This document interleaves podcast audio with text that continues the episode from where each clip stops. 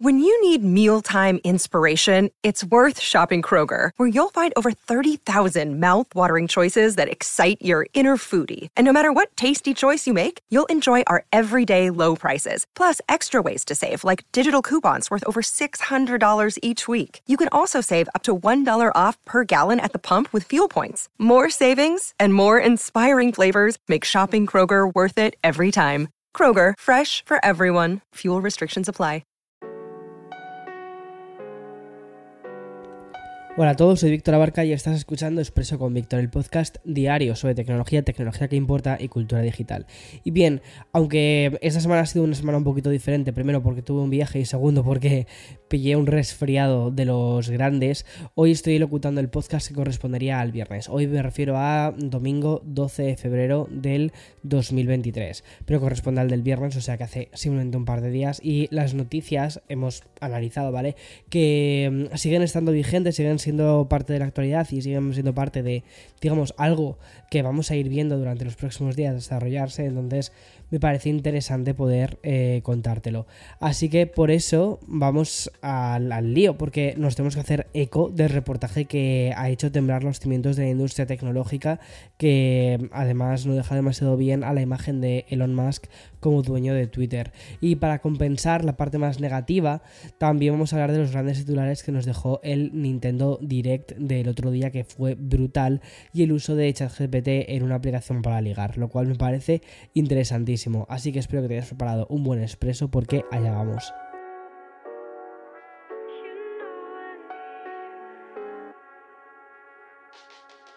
Another day is here and you're ready for it. What to wear? Check. Breakfast, lunch, and dinner? Check. Planning for what's next and how to save for it? That's where Bank of America can help. For your financial to-dos, Bank of America has experts ready to help get you closer to your goals. Get started at one of our local financial centers or 24-7 in our mobile banking app. Find a location near you at bankofamerica.com slash talk to us. What would you like the power to do? Mobile banking requires downloading the app and is only available for select devices. Message and data rates may apply. Bank of America and a member FDIC. Y bien, creo que desde que Elon Musk compró Twitter, la plataforma no ha tenido ni tres días seguidos de calma. Y aunque podía parecer que mm, el cupo de las polémicas ya estaba cubierto esta semana, pues el informe publicado en el día de ayer por un site que se llama mm, Platform ha vuelto a poner a, mm, a Elon Musk en las portadas de, de, todos los medios y además no por algo positivo. Todo comenzó cuando Elon Musk pidió a varios empleados de Twitter una explicación de por qué sus publicaciones habían perdido alcance. Como ya sabes, la plataforma añadió el parámetro de, mm, alcance como una forma de incentivar la participación. ¿Sabes? Lo que tienes, por ejemplo, mm, publicas un tweet y en la parte de abajo tienes como un numerito. Lo que intentaban decir era como que la plataforma tenía mucho más alcance de. O sea, que viese realmente el alcance que tenía, que la plataforma estaba viva, que había gente viendo esas cosas.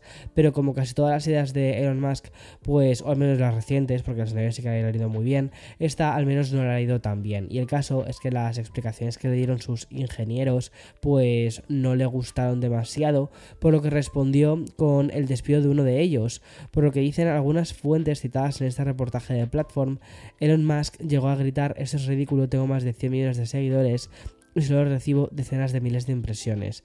Por cierto, la explicación que le dio esta persona despedida y que le enfureció tantísimo es que simplemente Elon Musk había perdido popularidad en los últimos tiempos. Y para ello lo que hizo fue mostrarle una tabla de Google Trends donde vio que el pico de popularidad había estado entre creo que era abril, mayo aproximadamente, pero que ahora mismo su pico de popularidad era muchísimo más bajo y que por eso pues la gente no está tan interesada en sus tweets. Y mm, a petición del medio que ha publicado el reportaje, pues algunas fuentes internas de Twitter señalaron que el alcance de los tweets ha descendido debido a los cambios en la interfaz. Tras la idea de incluir el contenido de visualizaciones de las publicaciones, tanto el retweet como el botón de favoritos han tenido que ser dis disminuidos, hecho más pequeñito. Y obviamente esto ha, ha, podido repercutir también en el flujo de interacciones, porque ahora la gente pues retuitea menos. Pero mm, el artículo no acaba con el despido del ingeniero, sino que sirve para hacer un retrato de cómo es el clima laboral en Twitter desde que entró Elon Musk.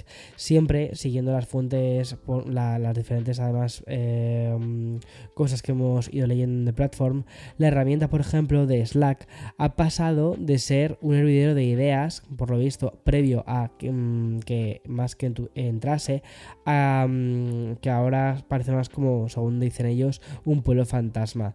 Y según cuentan trabajadores de Twitter, las conversaciones personales antes se combinaban con las laborales, pero ahora todo lo personal se transmite por WhatsApp de forma privada o incluso está por Signal. El clima, el clima laboral se antoja por lo visto como algo muy tóxico y muy intenso y en el reportaje de The Platform que te recomiendo que leas ¿eh?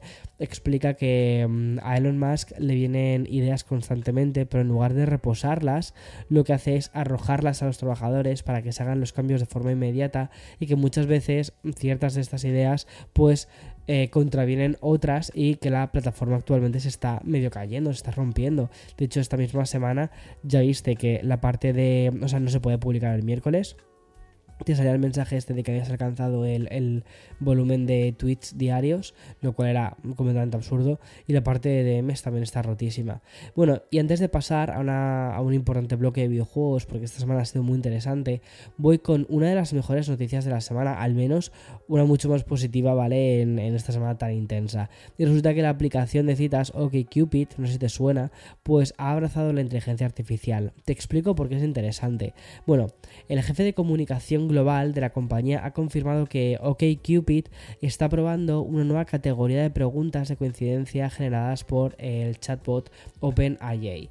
OkCupid le pidió a ChatGPT que generase preguntas que las personas debían hacer cuando tienen citas. Y esas son las preguntas generadas por el chatbot, las cuales han sido respondidas más de 135.000 veces. Dicen, mira, te voy a leer las preguntas porque me parece curioso. La primera es, ¿eres más introvertido o extrovertido? ¿Eres una persona de mañana o de noche? ¿Cuál es tu forma favorita de pasar un fin de semana? ¿Qué es lo que más valoras en una pareja? ¿Cómo saber cuándo llevar una relación al siguiente nivel? Y la última es cómo equilibras tus, propias necesidades con las necesidades de tu pareja en una relación. Bueno, curioso, son preguntas bastante sanas, la verdad. Y además que en OkCupid quisieron tomar el pulso a, uno, a algunos usuarios sobre cómo se sienten acerca de la plataforma y otras herramientas emergentes de inteligencia artificial. Y descubrieron que los usuarios que creen que ChatGPT es un salvavidas obtienen casi un 40% más de coincidencias que aquellos que piensan que es demasiado gran hermano. Y por esto la aplicación decidió usar, usar eh, ChatGPT para redactar algunas eh, preguntas coincidentes para poder impulsar este nuevo algoritmo que están creando. Y ahora sí, ya cerramos este primer bloque tecnológico con una nueva noticia sobre despidos tecnológicos, lo cual no mola demasiado. Y es que GitHub, que es la plataforma para alojar código de las aplicaciones de cualquier desarrollador que fue de hecho adquirida por Microsoft en 2018, pues ha anunciado que va a despedir al 10% de su plantilla, es decir, 300 de los 3.000 empleados de los que dispone actualmente. Bueno, no es una super locura, pero al final mm, es un poco. Yo creo que lo que también ha pasado con todo esto de la industria es que durante estos últimos tres años ha habido una barbaridad de contrataciones y que ahora mismo lo que se está haciendo es como recalibrar ciertas, ciertas cosas. Pero bueno, es curioso. Y ya entramos, como te digo, sin ningún tipo casi de transición al bloque de videojuegos, porque como ya sabes, la adquisición por parte de Microsoft de Activision Blizzard está actualmente siendo estudiada tanto en Estados Unidos como en Europa casi al mismo tiempo.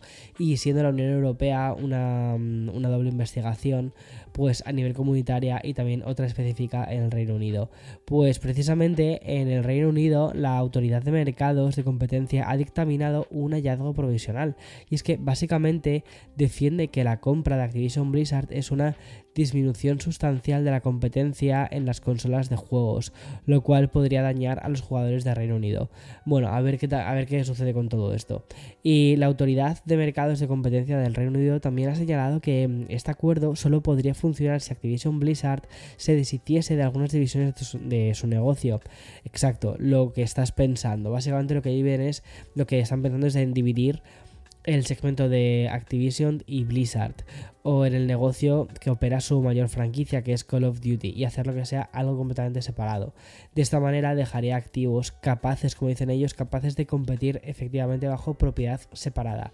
La investigación en territorio británico vaya por su quinto mes y se sigue defendiendo desde el organismo encargado de la compra Activision Blizzard por parte de Microsoft y dice que reforzaría su sólida posición y también que reduciría sustancialmente la competencia de Microsoft en los juegos en la, en la nube, lo que, lo que podría potencialmente perjudicar a los jugadores de Reino Unido, en particular a aquellos que no puedan pagar o no quieren comprar una consola de juegos costosa o un PC para juegos.